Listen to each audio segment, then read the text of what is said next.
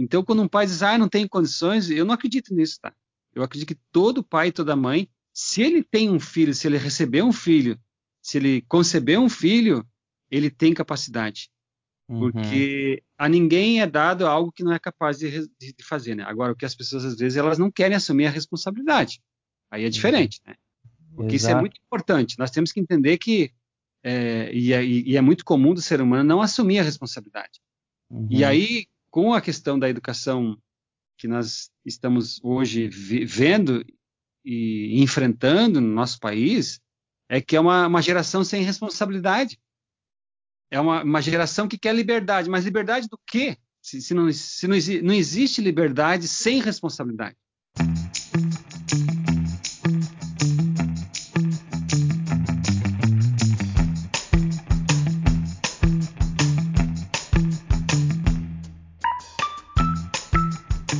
Olá pessoal, tudo bem? Mais um podcast aqui. Uh, cada, cada episódio aqui é um convidado especial e hoje não é diferente. Eu convido, convidei aqui, está comigo hoje o Anilton Boeri. Uh, nós já falamos aqui com a esposa dele e agora eu quero ver dele essa perspectiva, essa ideia ou essa, essa visão é, do lado paterno, do lado do pai, né? Como é o pai no homeschooling, quais as suas responsabilidades, como é que eles dividem o, o papel de cada um né, em casa, como é que é essa divisão, é, quem faz o operacional com os filhos no dia a dia na educação, quem faz a parte mais estratégica. Então a gente vai conversar um pouquinho sobre vários aspectos aqui é, dessa paternidade, né, da presença do pai dentro de casa e dessa importância. Anilton, obrigado por aceitar o convite, seja bem-vindo aqui no nosso podcast.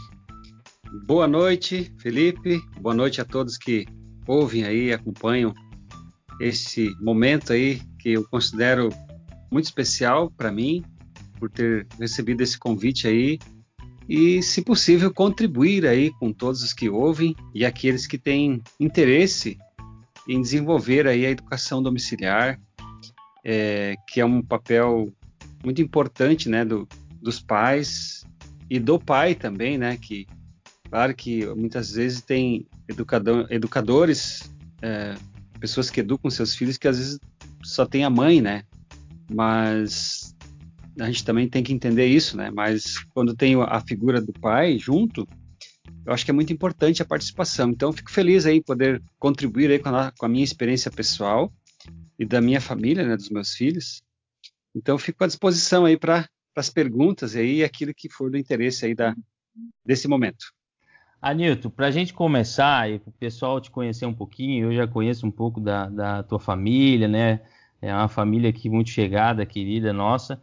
É, você é casado com a Magda, tem três filhos em educação domiciliar. Conta um pouquinho para a gente quem é, eu já dei um spoiler aqui, já falei um pouquinho, né? Mas quem é o Anilton, né? Fala um pouquinho do, da, da, da tua casa e como é que funciona todo esse processo aí. Só para o pessoal te conhecer um pouquinho. O Anilton é empresário, então se puder falar um pouquinho para a gente. Sim. É, é a minha, minha, história é meio interessante, né? Eu, eu, eu, eu, nasci, eu sou o quarto filho, né? Eu, eu tenho três irmãos homens e eu sou o quarto filho, temporão. Então eu me criei assim, eu tenho cinco anos de diferença do meu irmão acima de mim. Então, quando eu, eu eu já tenho uma, uma, uma, diferença já nesse aspecto, né? Que quem é, tem essa posição familiar sabe que a gente sempre tem que se superar muito, porque então imagina quando eu, eu tinha cinco anos, meus irmãos tinham dez, então eu já tinha que me superar em muitas coisas desde pequeno, né? E eu acho que isso acaba se transferindo para a vida adulta da gente. E aí eu me criei no interior, né? Eu, me criei no oeste de Santa Catarina, nasci na cidade chamada Águas de Chapecó, e estudei numa escola isolada durante três anos, é, quatro anos, daí depois fui para uma escola estadual, que também era no interior, assim, né? Mas eu estudei naquelas escolas isoladas, que até a terceira série era, eu estudava, então eu, quando eu ia na primeira, eu estudava com, era a primeira e a terceira série, e na outra sala tinha a segunda e a quarta série. Então eu vivi esse momento na minha vida, né? É, duas turmas é, um ano espaçado no meio que a gente estudava na mesma sala. Então, a professora, metade do quadro ela ensinava as pessoas da primeira série e outra metade as pessoas da, da terceira série, no meu caso, na época, né? Ô, Anilton, ô, Anilton, desculpa te interromper, mas eu, eu achei isso interessante, porque olha só, quando a gente fala da, da eficácia da escola, quando a gente está trabalhando, né? Porque tem gente que pergunta assim, quanto tempo eu tenho que ensinar meu filho em casa? Eu não quero entrar nesse assunto agora, mas me chamou a atenção isso que tu falou da escola, porque as pessoas perguntam, quanto tempo eu tenho que ensinar meu filho em casa? E aí a gente sempre responde, né? Se tu estás sozinho com teu filho, ele tem uma concentração maior e parte do tempo que ele está na escola é socialização, o pouco tempo que tu ensinar ele vai ser equivalente a muito tempo na escola. Tu precisa ensinar muito menos ele em casa, em questão de tempo, com relação ao tempo que passa na escola, porque muito daquele tempo da escola é repetição de conteúdo, é a professora ensinando para o aluno que não entendeu. Agora eu fiquei imaginando uma sala com duas séries diferentes, né? Ou seja, Sim. provavelmente é, de uma forma bem objetiva, a metade da aula era perdida para um aluno que estava na segunda série, por exemplo. Porque Sim. metade da aula era para o aluno da quarta. Olha que Sim. Interessante, né? É, eu, apesar de eu só ter 48 anos, mas eu vivi isso, entende? é, talvez não seja muito comum, né, as pessoas ouvirem isso, mas quem é da, acima de 50 anos sabe bem o que eu estou falando, é, das pessoas que estudaram em, em, escolas do interior, né, aquelas escolas isoladas. Por que, que se chamava escola isolada? porque ela era lá no meio da agricultura, lá tinha as fazendas, né, tinha os, os lugares lá, e daí se criava uma escola lá e se, se, se, ensinava assim. Então eu fiquei quatro anos estudando junto com uma turma um ano superior com a minha, né? Então se perdia muito tempo, muito tempo. E daí depois foi se desenvolvendo, daí veio a, é, eu fiz até oitava série, daí depois eu fiz primeiro, daí fiz o segundo ano de, na época, você fazia segundo e terceiro ano de contabilidade, você se tornava um contador, né? você era um técnico em contabilidade. E aí eu fiz um ano, eu vi que não era o que eu queria. Daí eu, na verdade, eu queria conhecer outras coisas, né? Eu queria vir para a capital, daí vim para a capital com 17 anos. E aí aqui eu fiz turismo, daí eu fiz técnico em turismo, daí eu fiz dois anos de técnico em turismo. Mas assim, é algo que a gente, eu sempre ficava pensando assim, né? Que eu via que as pessoas chegavam da escola, então elas, as pessoas com faculdade vinham de, do Rio Grande do Sul, de São Paulo, trabalhar no hotel, e eu tinha que ensinar as pessoas que tinham faculdade, eles não sabiam, eles não tinham habilidade para fazer aquilo. Né? E eu ficava pensando assim, como é que pode? A pessoa tem, um, tem uma, uma faculdade, mas ele não sabe nada. Isso está errado. Né? Eu ficava pensando assim, né? Mas as coisas vão se desenvolvendo e eu sempre tinha essa questão. Então tem tantas coisas que se estudou na, no colégio que nunca teve uma, uma, resposta prática no dia a dia, né? É que você não, aquilo não tem uma função prática na tua vida e a educação domiciliar, que quando eu descobri que isso era possível e existia, é, eu achei maravilhoso, porque ali tu consegue ensinar a vida prática. Então, eu vejo que os meus filhos vinham do colégio cheio de ilusões, né? Aí eu dizia, daí eu disse, ah, mas só que aquilo que vinha lá do colégio não é o dia a dia da gente.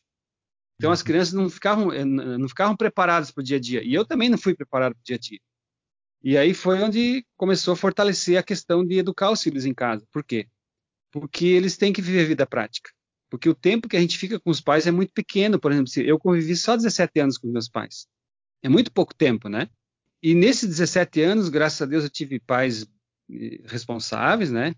Que eles ensinaram princípios básicos de, de vida, né? E, e, o dia a dia era, eles ensinavam muito a gente, embora o meu pai tinha segunda série, minha mãe tinha quarta série, minha mãe foi fazer faculdade depois dos 50 anos de idade, né? Mas eles tinham princípios, entende? Eles tinham muita sabedoria.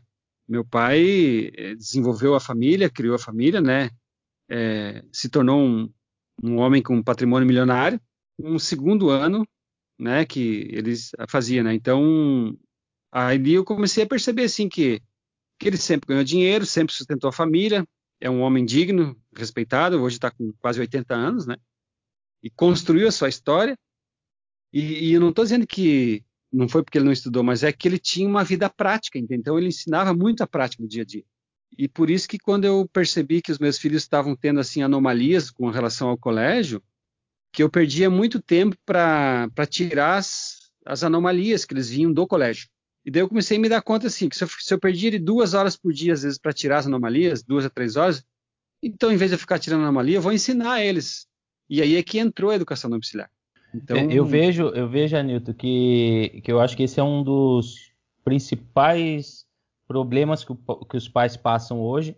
Né? Então, alguns pais, por exemplo, que ainda não são adeptos do homeschooling e não compreenderam, não entenderam o que é o, o chamado deles e tal, e tudo bem, né? Cada um com as suas ideias, Sim. mas é, eu escuto muito isso de pessoas que é, não estão gostando, não estão satisfeitos com os colégios, com, os, com o que tem se ensinado nas escolas, com as ideologias, mas ao mesmo tempo é, é, é juntam todas as suas forças para enviar os filhos para a escola. Então aí quando ele chega em casa, ele, ó, é, aí ele tem que reensinar o filho, né? Ó, essa ideologia não é o que a gente acredita, a gente só acredita nisso. E aí ele vai fazendo todos esses, aparando tudo isso, né? Então vai tentando resolver um problema que ele mesmo acaba fazendo de enviar o filho para a escola, né? Sim. sim. É bem, eu acho que é bem isso que tu passou, né? De, de, o filho passa quatro horas na escola, depois chega em casa, você tem que reexplicar e dizer, ó, na prática não funciona uhum. assim. Essa Sim. ideologia não é o que a gente acredita, ela é Sim. contra no, os nossos valores e etc. Né? Então, eu acho que esse é um problema que muitos pais passam, né?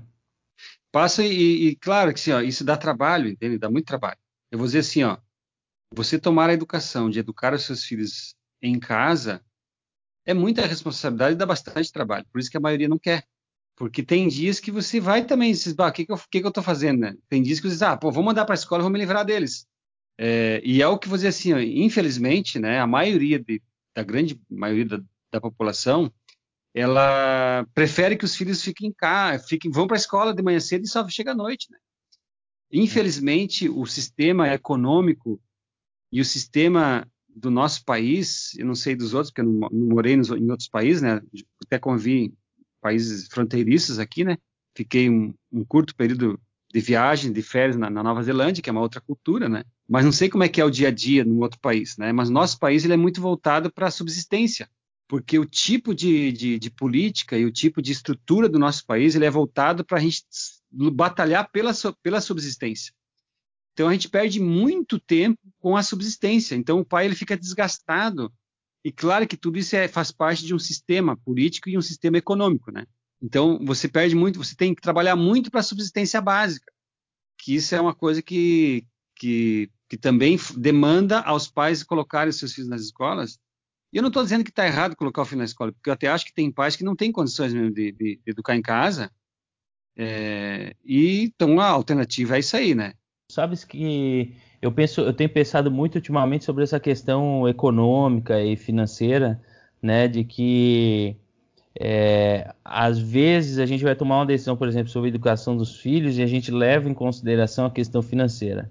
E na maioria das vezes, quem comenta ou pensa sobre isso daí não é aquele que não tem condições no sentido assim, ó, eu não posso largar o meu serviço para ensinar o meu filho em casa, eu tenho que mandá-lo para a escola. Geralmente quem, tra quem trata sobre esse assunto é aquele que tem muito recurso ou tem recurso suficiente.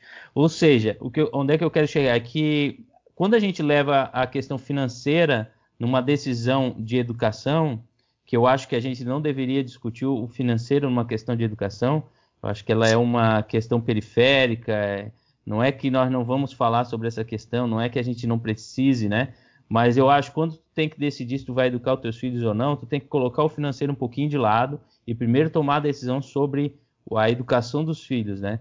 Então Sim. acontece que muitos é, colocam o financeiro e às vezes fica um negócio limitado, porque quanto de financeiro? Então às vezes o cara é milionário e ele está dizendo, não, não posso, porque eu tenho que trabalhar, porque eu tenho, né? E ele, eu acho que a gente está tão apegado a essa questão econômica que tudo Sim.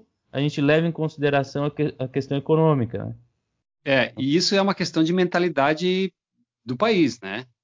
Porque, na verdade, assim, ó, eu acredito que qualquer pessoa, independente da sua condição financeira, ela pode educar os seus filhos em casa, tá? Vou uhum. repetir. Independente da condição econômica, as pessoas podem educar seus filhos em casa. Exatamente. Independe, entendeu? Mas só que tá, isso está muito entranhado na, na, cultura do nosso país. Então, mas a educação domiciliar, eu acredito que é um, eu vou dizer para ti assim, ó, é até meio ousado, acho que eu vou dizer assim, mas eu vejo com uma, uma grande esperança de recuperação da nossa nação, a educação domiciliar. Porque o Estado, é, infelizmente, ele não tem condições de, de fazer isso, né? Até porque isso vai contra os princípios da vida, né? É, o Estado ele não pode ser, o Estado ele é a segunda opção, ele não é a primeira opção. O Estado até, ele... até porque ele é abstrato, né, Anilton? Ele, o, quem é o Estado, né? O Estado não é ninguém. É. Né? O, o Estado, Estado não... O Estado são pessoas que estão investidas de uma autoridade momentânea ali. É. Né? E momentânea e às vezes com interesses, né? Então, isso. assim, por isso que eu digo assim que a educação domiciliar é uma grande esperança de recuperar a nossa nação. Qualquer nação ela se recupera muito rápido a partir do momento que ela investe na educação dos seus filhos. Então, os filhos precisam ser educados. E, e, e o nosso país, infelizmente, eu já fui uma, eu já sou uma geração, eu tenho 48 anos e já fiquei com muitas sequelas, né? Eu vou dizer assim que nos últimos 40 anos houve um investimento massivo, né, no, no sistema educacional de domínio de massas, porque quando você domina a escola, você domina o resto. E, e, por isso que a educação domiciliar é um ponto de recuperação da sobriedade das pessoas e de fazer com que a nação se torne uma, uma nação bem-sucedida, né, uma nação equilibrada. Então a educação domiciliar, por exemplo, como pai, né, eu não fico, eu não dedico a maioria do tempo, mas eu sempre estou acompanhando, observando. E claro que a Magda, ela tem, a, a mulher, ela tem uma, uma, uma um dom, né, uma capacidade de percepção e como auxiliadora, né? Então ela, na verdade, o pai e a mãe, eles são auxiliadores dos filhos, né? Não é a gente que ensina, porque ninguém, eu, eu acho assim que a gente não, todos nós nascemos com a capacidade de desenvolver o aprendizado, porque isso vem de Deus, né? Isso nós já recebemos quando a gente é concebido, nós já recebemos a condição de nos desenvolvermos. E uhum. então o pai e a mãe eles são auxiliadores, né? A, a, mulher é uma auxiliadora, então a mãe é uma auxiliadora. Então assim a Magda que tem mais o dom assim, e claro que a Magda tem algumas, um, um aspecto interessante quem, quem, quem convive com ela percebe que ela tem um dom de mestre, né? É, a Magda ela tem um dom de mestre e a pessoa com um dom de mestre ela tem essa capacidade de ensinar. Então ela tem é, uma pessoa com, com um dom de mestre ela pega uma frase e fica dissertando ali, ela, ela tem sequência, ela tem lógica, ela tem, ela tem toda a estrutura, né? E isso é muito importante. Então, o dom de mestre, na verdade, ele, os pais recebem também isso, independente da questão financeira, cultural, tá? Porque isso é dom de Deus. Então, quando um pai diz, ah, não tenho condições, eu não acredito nisso, tá? Eu acredito que todo pai e toda mãe, se ele tem um filho, se ele receber um filho se ele conceber um filho, ele tem capacidade. Uhum. Porque a ninguém é dado algo que não é capaz de, de, fazer, né? Agora, o que as pessoas, às vezes, elas não querem assumir a responsabilidade. Aí é uhum. diferente, né? Porque Exato. isso é muito importante. Nós temos que entender que, é, e, é, e, é, muito comum do ser humano não assumir a responsabilidade.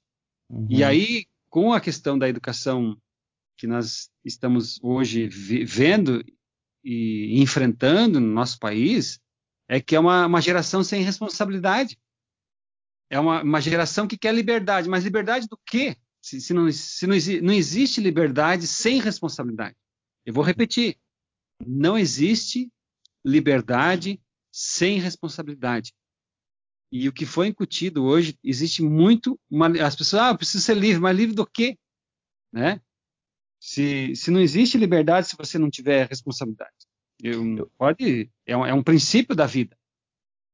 Não, é interessantíssimo isso que tu colocou, e, e, e, principalmente essa parte que, que eu acho que a gente podia repetir, né? Que cada família que recebeu o dom da vida, o dom do, do, de, de, gerar um filho, né? Eu estou aqui parafraseando o que tu comentou, ele, te, ele inata, né? De forma inata, ele já recebe a, a, a preparação, a possibilidade, a, o, enfim, não, não, sei, não, não sai as palavras aqui, mas de educar os seus filhos, né? Então é Sim, como se o filho, é, o filho viesse e Deus automaticamente desse a capacidade de educar os seus, os seus filhos. É. Isso é interessante eu... a gente pensar isso, porque Sim. a gente tem o costume de fugir, né? Como tu falou, não. os pais querem fugir da responsabilidade que eu é de certa muita... forma inata, né? Sim, eu tenho muita segurança em afirmar isso, tá? E quem está ouvindo pode refletir sobre isso. Todo aquele que recebeu o dom de ter um filho, ele recebe o dom de ensinar. É isso. E eu vejo, eu, eu tenho uma referência muito forte de autoridade do meu pai. Meu pai está com 78 anos hoje e ele estudou, como eu falei, até ele foi até o segundo ano, depois foi trabalhar. O meu pai foi líder comunitário. Meu pai resolvia conflitos na, na, na comunidade que delegados não resolviam, policiais não resolviam, advogados não resolviam, mas o meu pai resolvia. Então, eu sempre ficava observando aqui, né, que ele tinha uma autoridade, por quê? Porque ele vivia o dia a dia das coisas, né? E quando ele ia enfrentar os problemas e atender a comunidade, ele dizia assim: olha, nós temos que resolver porque isso é para nós mesmos. Existe um princípio da capacidade do pai de ensinar. Então, o pai e a mãe, ele tem a capacidade, é um dom que ele recebe. Então, isso tem, o pai e a mãe que está ouvindo isso, você tem que ter essa confiança, essa segurança porque a maioria fica desesperado, né? Eu nunca esqueço o dia que a primeira filha nossa nasceu. Nós fomos para o hospital, tá? Nasceu e aquela coisa e daqui a pouco nós, dois dias depois, três dias depois, a gente veio para casa com um filho no colo, né? Tinha uma outra pessoa dentro da nossa casa.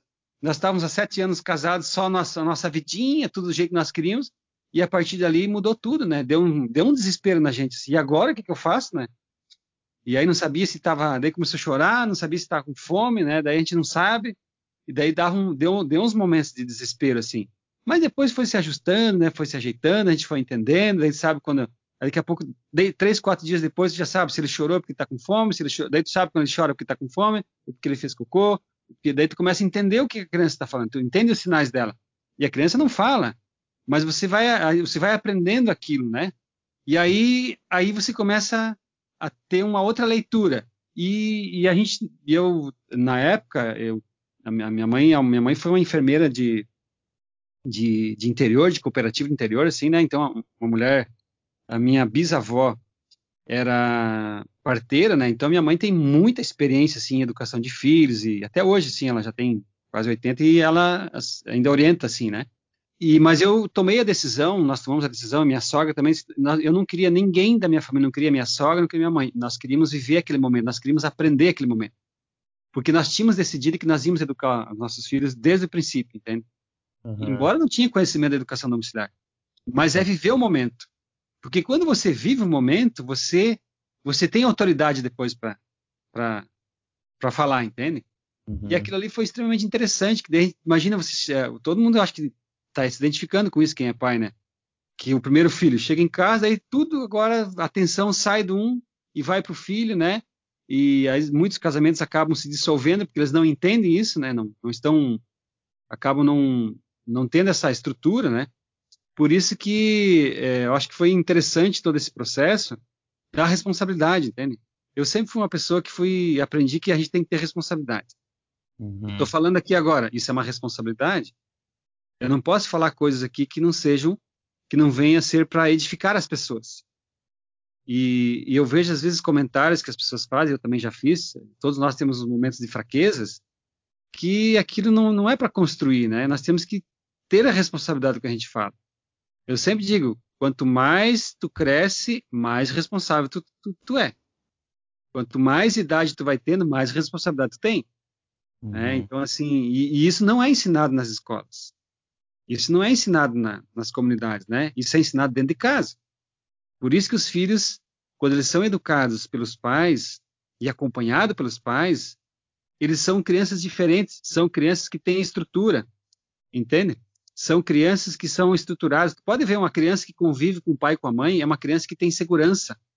Hoje as pessoas vivem com a, a maioria das pessoas tem síndrome do pânico, crise de ansiedade, um monte de crises, né? Um monte de crises que as pessoas têm, porque são uma geração insegura. Mas uma criança que ela é acompanhada pelo pai e, e, e diariamente os pais estão juntos, pode ver que são pessoas muito, muito seguras, muito estruturadas, né? Uhum. Eu não estou uhum. dizendo que uma pessoa que não tem um pai e mãe não seja segura, mas a probabilidade de ter uma estrutura emocional melhor é muito diferente de uma criança que convive diariamente com os pais.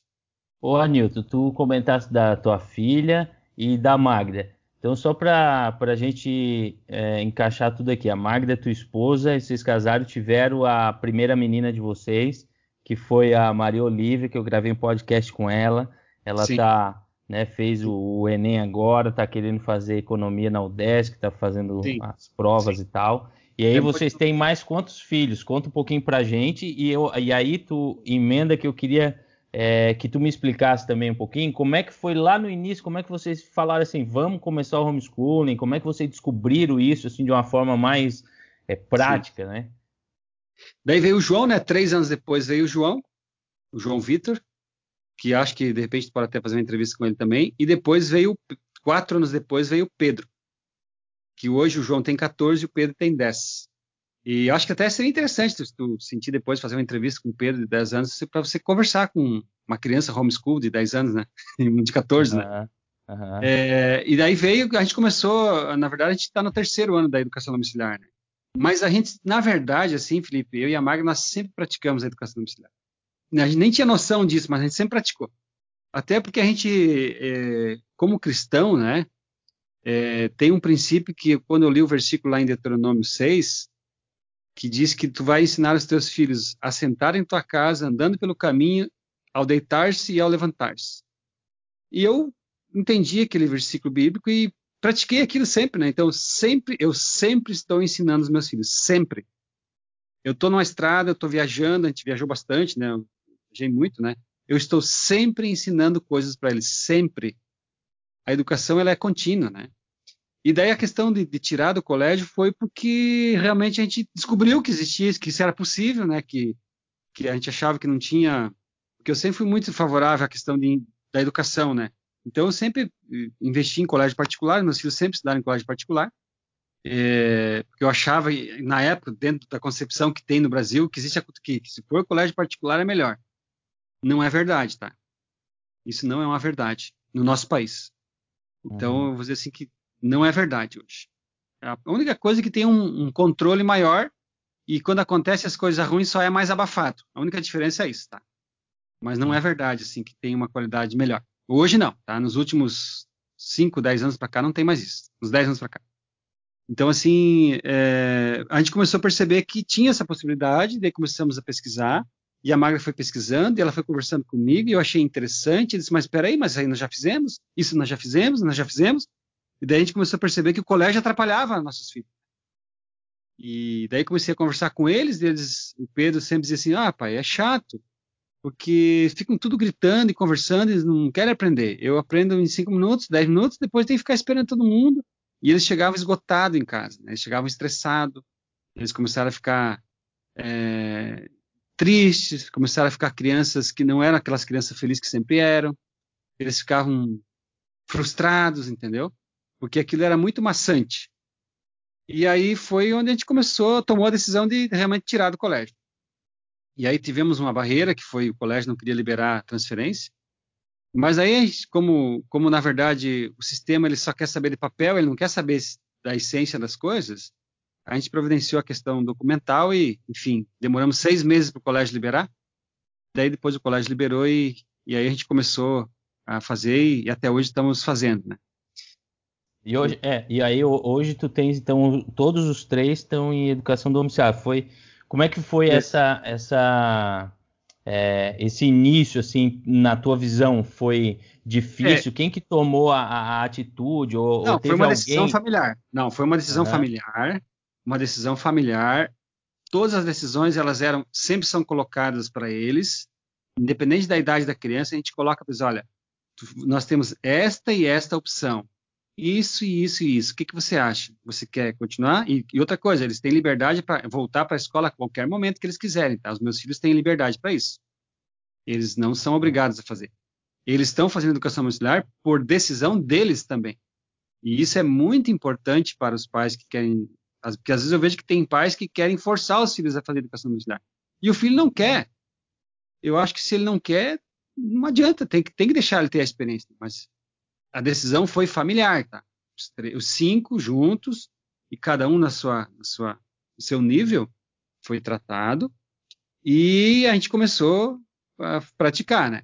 No início, o que é muito difícil, assim, Felipe, é a gente desescolarizar. Eu vou dizer para ti, até hoje, porque a gente foi muito escolarizado. Existe na cabeça das pessoas que se a pessoa não for para a escola, ela não vai ser nada na vida. A gente está muito escolarizado, então, só para concluir essa parte. A gente, tá, a gente foi muito escolarizado, que se tu não for para a escola, tu não é nada. Mas é, a gente começou um processo de desescolarização. Para não dar aquele choque, o que, que eu fiz com os meus filhos no primeiro ano? Primeiro ano e meio. Eu coloquei, e aí eu percebi que eles tinham muita anomalia em português e matemática, né? Uhum. É, eu sempre, embora eu não, não estudando, não, não, tive assim um terceiro grau, hum, mas eu sempre me preocupei muito. Eu sempre percebi assim, ó, na minha vida empresarial e no dia a dia, lidando com as pessoas e com o povo, né? eu percebi assim, ó, que se a pessoa sabe se comunicar, ela se dá bem em qualquer lugar do mundo. É duas coisas que a pessoa precisa saber. Se ela sabe se comunicar e sabe fazer conta, ela vai se dar bem em qualquer lugar do mundo. Aí eu, eu me dei conta disso. O que, que eu fiz então? Para ir desescolarizando eles, eu coloquei eles no, método Kumon. Porque o método Kumon ele faz um alinhamento da, da, das, das, grades e aí cria uma estrutura de, interna. Né? Então eu adotei esse, esse método durante um ano e meio. Para você ter uma ideia, assim, quando a Maria Olivia começou o Kumon, ela estava no, no, segundo, no primeiro ano do, do terceiro. Ela ia para o primeiro ano do. Ensino médio? Ensino médio, é. Ela, quando ela fez o teste de avaliação, ela estava como se estivesse na quarta. Acho que era a quarta. A quarta. Como se, como se ela estivesse no quarto ano do fundamental. Uhum. E isso que ela tirava 9, 10, nunca tirou menos que 9. E aí eu, e aí eu isso foi uma coisa que foi muito decisivo para mim assim, ó. Porque ela chegava a me apresentar o boletim 10, mas eu conversava de matemática com ela, ela não, ela não tinha não tinha nexo aquilo, entende? Mas como é que ah. pode tu tirar 10 e tu não saber isso? Como é que tu pode tirar 9 e não saber isso? Como é que pode? Como é, uhum. como é que é uhum. isso? E aquilo me causava uma coisa intrigante, me intrigava muito. Não é possível uma criança ser 9 e 10 no boletim e você vai ter uma conversa de matemática e ela não, não sabe fazer conta ela não sabe dividir, ela, ela não sabe ter um raciocínio de matemático, né? Então aquilo foi me incomodando muito, fiquei muito incomodado com isso, né? E aí, então, no processo de desescolarização, eu coloquei eles no Kumon até fazer esse ajuste. E até para eles também não ficar aquela coisa assim muito solta, né? Uhum. Mas era muito mais por causa de eu e da Magna, né? Muito mais por causa de mim, por causa que a gente está muito escolarizado e a gente acha que eles não vão aprender nada, né? Pelo é, contrário. É, eu, eu até conversei com a Maria Olívia e eu, eu até instiguei na pergunta, né? Porque a gente compreende quando a gente está Pessoal, tem muito áudio ainda pela frente, a entrevista está só começando. Mas deixa eu pedir algo para você, ia significar muito para mim se você desse um print da, da sua tela aí, se você está curtindo, compartilha no Instagram, marca a gente lá, isso vai fazer com que a comunidade cresça e a gente consiga espalhar essa mensagem para muita gente aí. A gente compreende e quando a gente tá, começa a aprender sobre educação domiciliar, a gente vê que o fim da educação domiciliar não é a faculdade, mas um mas que não há um fim. Na realidade, é um aprendizado constante de uma vida, né? E, e, quando nós estamos na escola, o nosso fim é a faculdade. Aí eu perguntei para ela, mas por que, que você vai fazer faculdade de economia se tu podes aprender tudo sobre economia hoje, nos dias de hoje, né? Com Sim. o digital aí a, a batendo Sim. a porta, né? Ela pode aprender tudo sobre isso. E eu, eu, instiguei ela, né? Perguntando hum. sobre isso até mas é isso um pouco do que tu está falando, a nossa mente escolarizada, né? Eu, eu recebi uma mensagem, Nilton, hoje, de uma mãe que está é, iniciando nesse mundo, está aprendendo, está começando, certo. e ela comentou que na conversa com o marido dela, o marido perguntou, mas quando chegar na faculdade, como é que vai ser e tal, né? Estava com aquelas dúvidas, né? Mas uhum. por quê? Porque a nossa mente, ela é, é, é, como você falou, é muito escolarizada. E a gente começa a fazer, a praticar o homeschooling, e, e, talvez você que esteja nos ouvindo aqui, tu me corrija, Nilton, mas a pessoa que está iniciando o homeschooling, ela vai iniciar o homeschooling e ela vai trazer esses aspectos de escola, de sala de aula, de faculdade, Sim. tudo para dentro de casa, até Sim. que ela consiga se desvencilhar disso, né? Deixar é. isso de lado e falar, ó, agora entendi que não tem nada a ver com isso, né? Com certeza. O maior desafio de qualquer pai que tomar a decisão para educar seus filhos vai ser desescolarizar. Uhum. A gente é muito escolarizado. Isso foi é uma estratégia, né, do, do, dos poderes, né? Isso foi uma estratégia adotada, né, para dominar, para dominar povo, né, para dominar massas. Isso é uma uhum. estratégia de domínio de massas, tá? Por que, que é, no Brasil se tem uma oposição muito forte com relação aos homeschool, ou seja, as pessoas que praticam educação domiciliar? Porque uma criança, um filho que é pratica educação domiciliar, ele é um pensante. Ele tem posição, entende? Se você conversar uhum. com os meus filhos, eles têm uma posição. Eles não vão ser para te convencer eles, tu vai ter que ter embasamento, senão tu não convence eles, entende? Então tu imagina como é que um poder político, por exemplo, como é que vai dominar as massas se as pessoas não, não são não são é, não são digamos assim é, levadas de qualquer maneira? Por isso que isso, por isso que é, ainda é muito comum no Brasil mas eu espero que isso vai mudar né que existe uma certa perseguição assim a perseguição existe por causa é muito mais por causa da questão que não são pessoas domináveis entende? Não são pessoas é, comandadas assim de qualquer jeito uhum. Então, isso eu acho que é um aspecto que sente. Então, a questão da desescolarização é o que todos vão enfrentar, tá? E a gente tem disso que, ah, e agora, né? Não, é, é, é o, que, o, que, você precisa? Você precisa ensinar a vida prática, o dia a dia, né? Por uhum. exemplo, assim, eh, se uma criança aprende, se você ensina o princípio básico de uma casa, por exemplo, assim, por exemplo, uma luz ligada, desnecessário. Se você ensina isso para a criança, você já está ensinando economia para ela quando a gente descobre lá na, na quando eu fazia o curso de, de, de, de, contabilidade, a gente, como é que é, tem aquele princípio que, que débito não é crédito e crédito não é débito, né? Não, eu, é, é, exatamente isso. E também tem um aspecto, por exemplo, tu estava falando de, de, casa, né, de, de, economia de luz.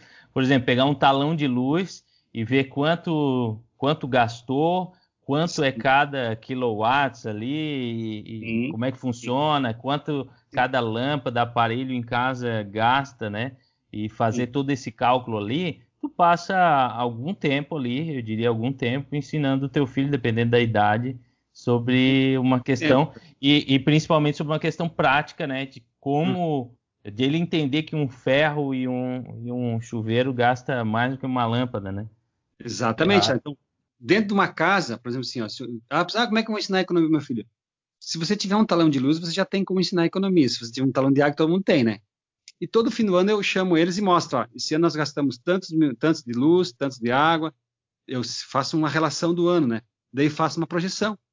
Então isso vai gerando estrutura interna na criança e vai gerando responsabilidade.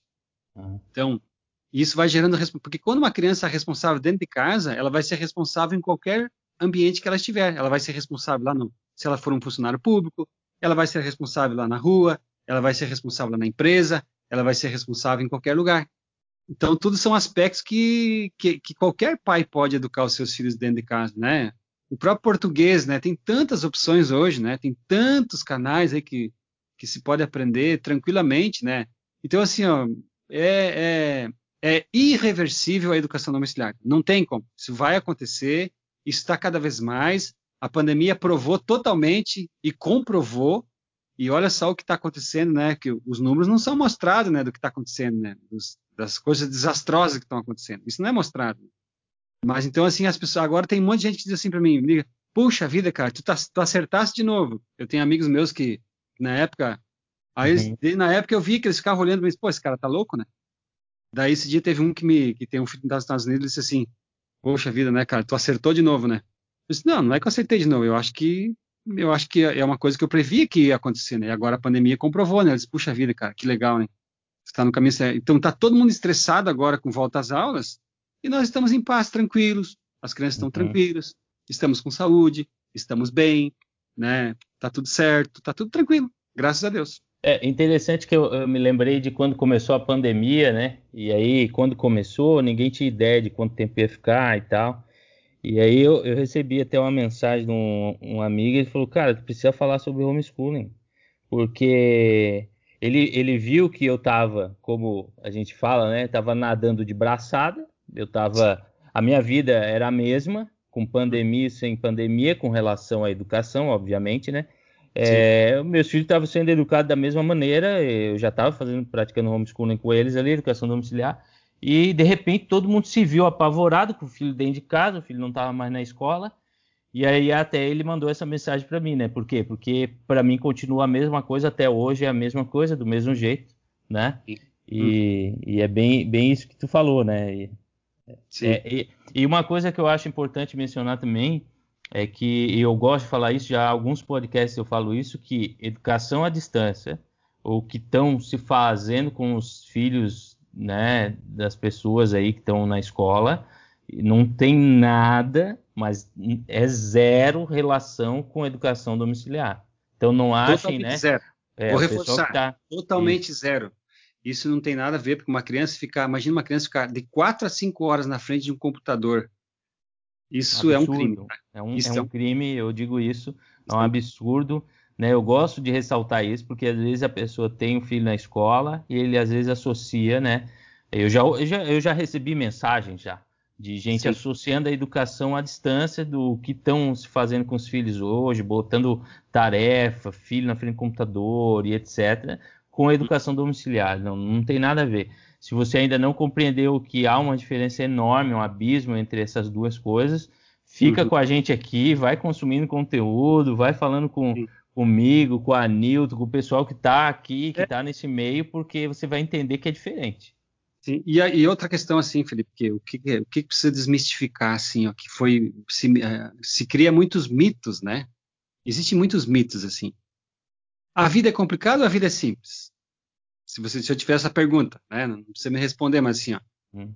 As, hoje o que mais a gente olha, ah, tudo é complicado. Não, a vida é muito simples.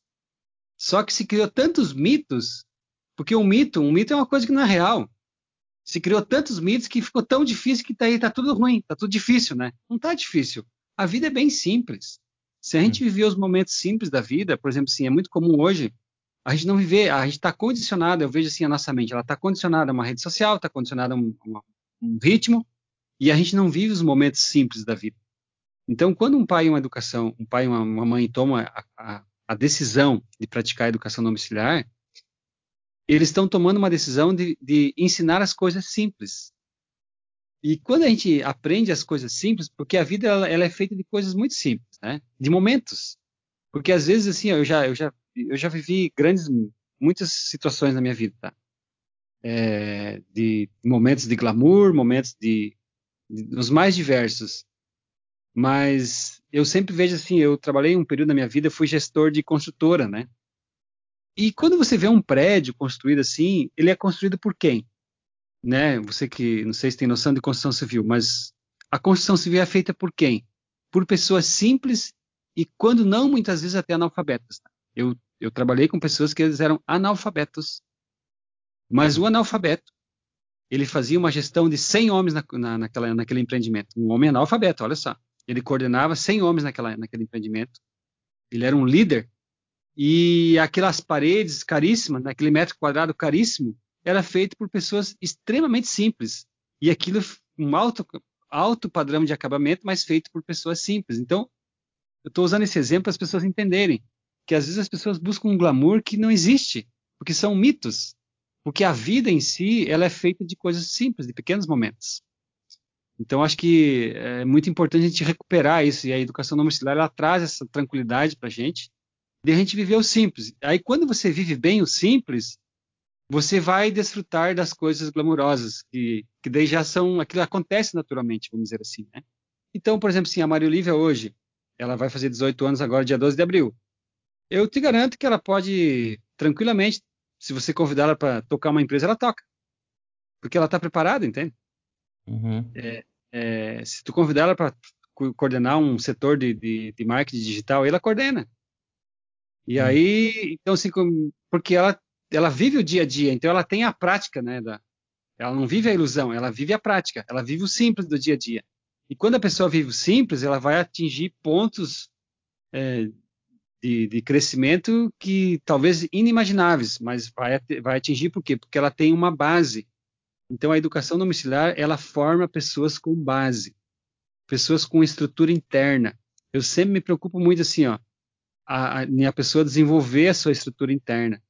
Porque no momento que a coisa está num, num, num, caos, por exemplo, se você não tiver estrutura interna, você vai, vai, você vai morrer com caos.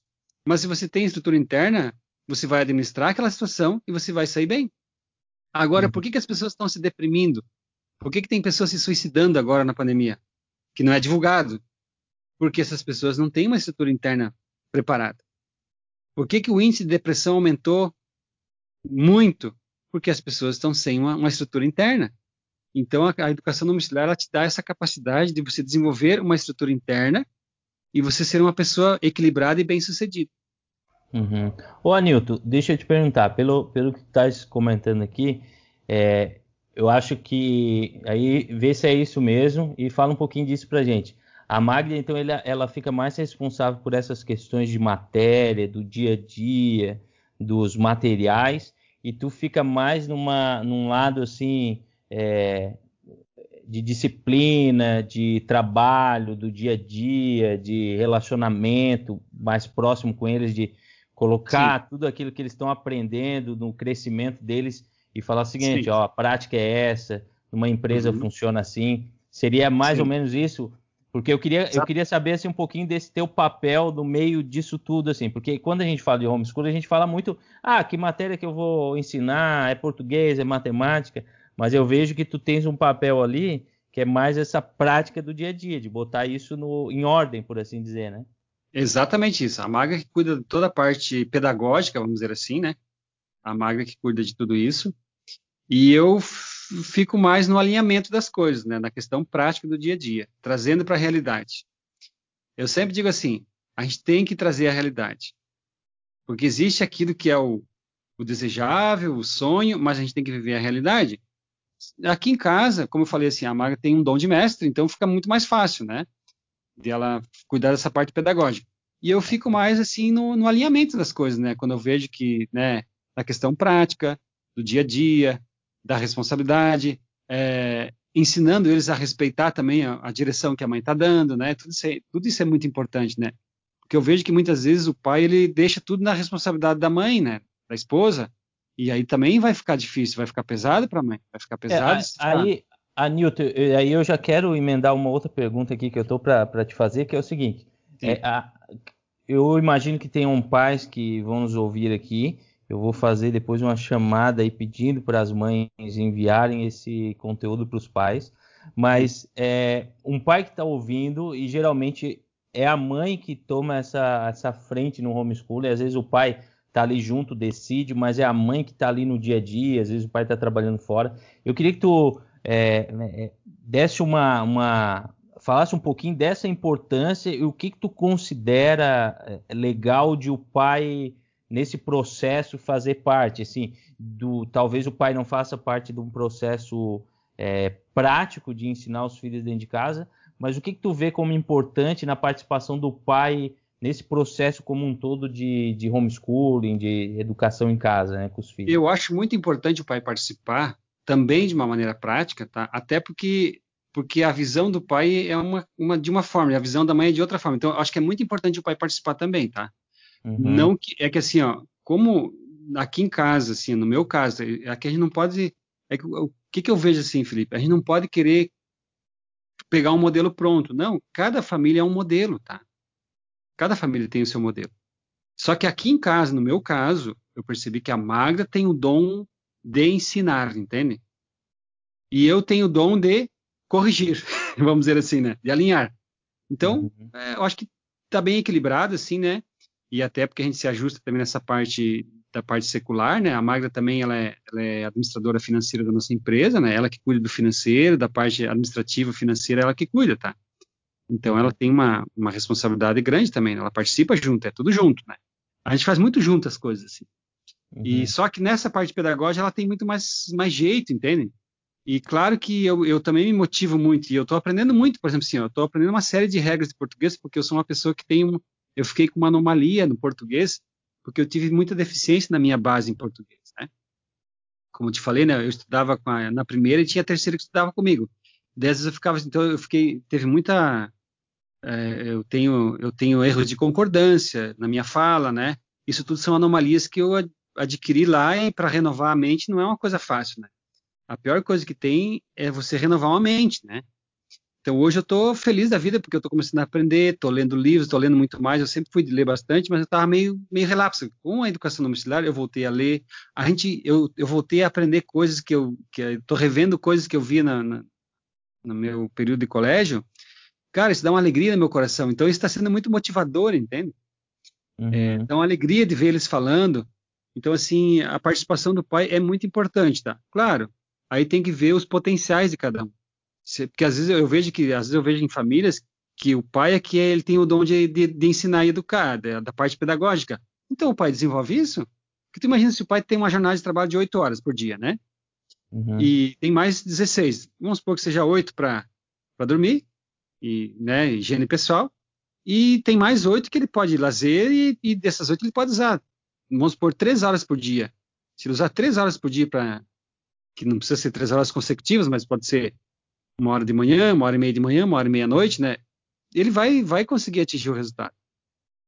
Porque o, a, a, função do pai e da mãe é dar a direção, mas o, a criança que vai se desenvolver, ela que vai estudar, não é a gente que vai estudar por eles. Porque eu vejo assim que muitos pais querem estudar para os seus filhos. Não é isso, não é assim. Educação domiciliar não é isso. Educador, o pai educador, ele, ele dá a direção, e a criança vai se desenvolvendo dentro da sua capacidade e da sua habilidade, dos seus dons que ela tem. Uhum. Então tem, tem criança que ela é mais. Aí vamos pegar os canais de comunicação, né? É, os, os, os, pontos de comunicação. Um é mais, mais auditivo, o outro é mais visual, o outro é mais sinestésico, né? Partindo uhum. aí para uma, uma leitura assim de comportamento de pessoas, né? É, tem criança que ele vai que ele vai gostar mais de ver, então você vai providenciar materiais que ele vai ver, vídeos, né? Agora a criança ela gosta mais de ouvir, então tu pode dar um áudio para ela escutar um assunto em áudio. A pessoa gosta mais de ver, então ela pode de ler, então ela vai ler. Ah, aí tem tem criança que que gosta mais do toque, né? Então ela vai ela vai se desenvolver com, com gravuras, com, com, com imagens, com, com recursos práticos que ela vai tocar, porque ela gosta de mexer, ela gosta de desenvolver. Então cada um tem um canal. Então, isso é muito importante, o pai e a mãe, e só o pai e a mãe podem identificar isso com uma, digamos assim, com uma, uma qualidade maior, ou uma qualidade, diria assim, não perfeita, mas o pai e a mãe sabem identificar a característica do seu filho. E hum. é uhum. muito fácil. Se o pai e a mãe começar, você tem, não sei quantos filhos você tem, você tem três, eu acho, né? Três, um não nasceu ainda. Tá, tá indo dois, tá vindo pro terceiro. É. Você vai perceber claramente que cada um tem um jeito de, de conversar tu tem esses dois que já estão em, em, andamento, né? Um tem um jeito, o outro tem outro, provavelmente, né? Sim, com certeza, são bem diferentes. Então, mas, mas você, como pai, você sabe como acessar o canal dele. Então, é isso que é importante. O pai observa como o filho é, e ninguém mais do que a mãe e o pai para saber como é que o filho está. Por exemplo, assim, ó, eu, eles chegavam da escola um dia eu, e já chamavam, o que, que aconteceu? Não aconteceu nada. Daí, mas já, tu já sente que tem uma coisa que está errada, né? E aí, porque a gente, ninguém conhece mais uma criança do que o pai e a mãe, ninguém. É verdade.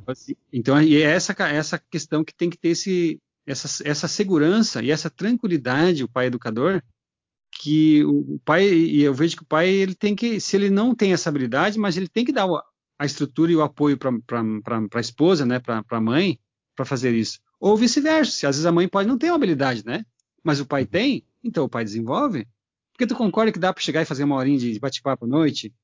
Duas horas? E às vezes não precisa ser formal, não é? Pode até se deitar na cama ali, todo mundo estudando ah, com tranquilidade, entende? E claro que tem os momentos de formais, assim. Porque na vida tem os momentos formais também, né? Uhum. Por exemplo, nós estamos aqui agora no momento formal. Nós estamos falando para não sei quantas pessoas, não sei se é centenas ou milhares de pessoas que vão ouvir o nosso bate-papo aqui. Isso é um momento formal mas ao mesmo tempo ele é informal, porque nós estamos né, falando descontraídamente, não, estamos aqui tentando convencer ninguém, não estamos aqui tentando uh, dar uma direção, não, estamos aqui compartilhando as experiências práticas. E isso é vida, isso é educação domiciliar, é a vida prática. Anilton, olha só, eu queria ficar mais uma hora aqui, o papo tá bom. É, eu acho que a gente falou sobre inúmeras coisas aí bem interessantes, eu acho que vai ajudar bastante gente. E, e, sei lá, vamos marcar uma outra conversa, vamos marcar uma live no Instagram, a gente vai conversar mais sobre esse assunto. Mas eu quero te agradecer pela tua participação aqui e, e já te fazer um convite aí para futuramente a gente estar tá junto novamente. Com certeza, fico à disposição se você quiser fazer alguma live. Deus abençoe você aí que possa auxiliar muitos pais e muitas mães aí, muitos, muitos alunos também, né? E muitos professores também que possam ser beneficiados com a nossa conversa. Muito obrigado.